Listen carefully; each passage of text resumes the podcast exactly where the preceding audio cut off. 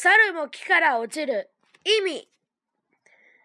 木登りが上手な猿も木から落ちることがあるように、どんな名人でも失敗することがあるという例え。相手を猿に例えた表現なので、自分の命運の人に言うと気を悪くしてしまうかもしれないから注意しよう。